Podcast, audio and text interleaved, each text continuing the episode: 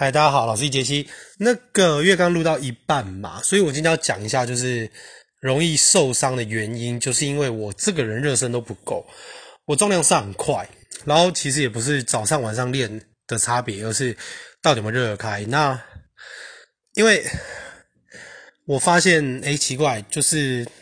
最好的一次卧推的 PR 是到一百二十五，但是卡很久，非常久。那有时候都觉得说，诶，奇怪，怎么都。做到一百一、一百一十五就停下来了，就上不去，然后就跑去练辅助。可是其实这是不对的，因为今天我不是说，哎，我今天有遇到捕手嘛，他就帮我补一下。然后因为之前已经先呃弄错杠片嘛，所以其实我一百二虽然没有推起来，但是已经试着推了两下，所以就是在这个过程当中，肌肉就是有被激活。那激活的意思就是你会到一个就是你觉得很兴奋的状态，就是一个你的最好状态。然后我再回去推一百，然后我再回去推，我再回去推一百三下，然后一百零五三下，然后一百一，然后只推两下，缺一下，然后就跑去做呃八十公斤的哑铃卧推，然后我做了四乘十，当然有捕手帮我在下面补，我是做十波多，我没有全程做完，但是每一组的最后一下我会。就是做一个全程，然后让它在顶峰收缩这样子，然后后来就跑去做了呃上胸的卧推，但是我是用窄卧，因为我个人觉得窄卧对我来说，我的胸部的那个集中感会更强，所以也不是说你一定要宽或是窄，而是窄卧对我来说就是。感觉最棒，那我们就我就是先从七十，然后先做十五下，然后八十做十五下，然后九十做八下，然后请那个捕手帮你最后补起来，这个一定要有人补。然后又有捕手，所以我就试着就是做一百的最后一下。然后因为今天时间也不够，但是最重要的是，如果你真的想要强壮的话啦，那最后的收操就是你一定要去做农夫走路。那你用拉力带也没有关系，因为。很多人都会说什么啊？你要练握力就不要用拉力带或是干嘛？但是我们要搞清楚，我们今天练的目的是什么？因为今天我要的是一个全身性的强壮，所以我不可以因为握力，除非我今天就是去练硬举，因为比赛就是不能用拉力带，所以我只要是在做三项的动作，我都不会用拉力带。例如说硬举的话，我就是完全是靠自己的握力，因为你不可以为了就是。握力这种东西，然后而去放弃你应该全身练的那个分量，因为这是比重的问题。你要搞清楚你现在的目的是什么。那如果你要练握力的话，其实你可以试试看，就是看你能不能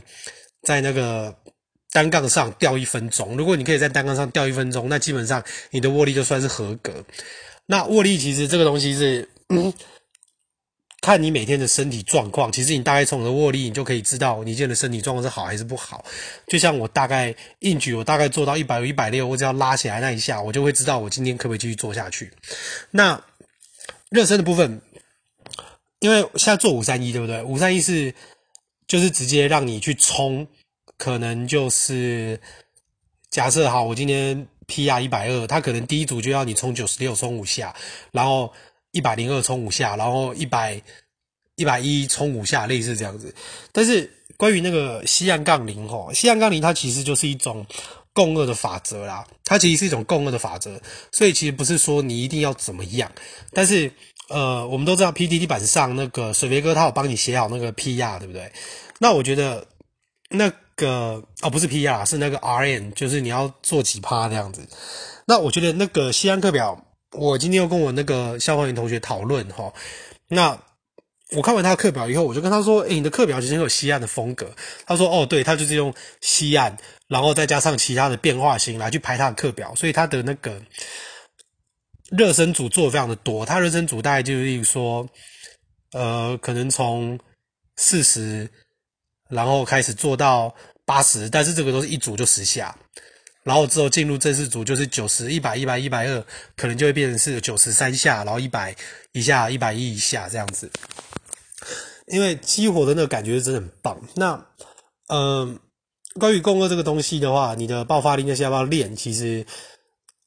在你做轻重量的时候，例如说大概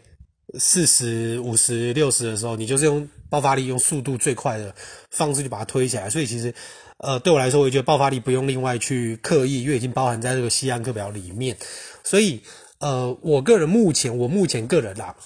我会觉得，如果是像我这种不爱热身的人的话，西岸课表就会比较适合我。那如果你的肌肉就是要激活的话，我也是觉得你可以把那个原本西岸 PTT 上面的课表那个三下都可以改成十下，或者是你觉得就是诶好像越推越好，越推越好，就是你推到呢接近你的 PR 的时候，你会觉得诶其实状况很棒，那这就是一个很棒的热身。OK，好，那今天就先分享到这边齁。那有什么问题的话，我们之后再继续讨论。也谢谢大家一起来听我的频道，英文我还是会做啦。OK，好，先这样子啦，大家加油！我是你的英文健身老司机，拜拜。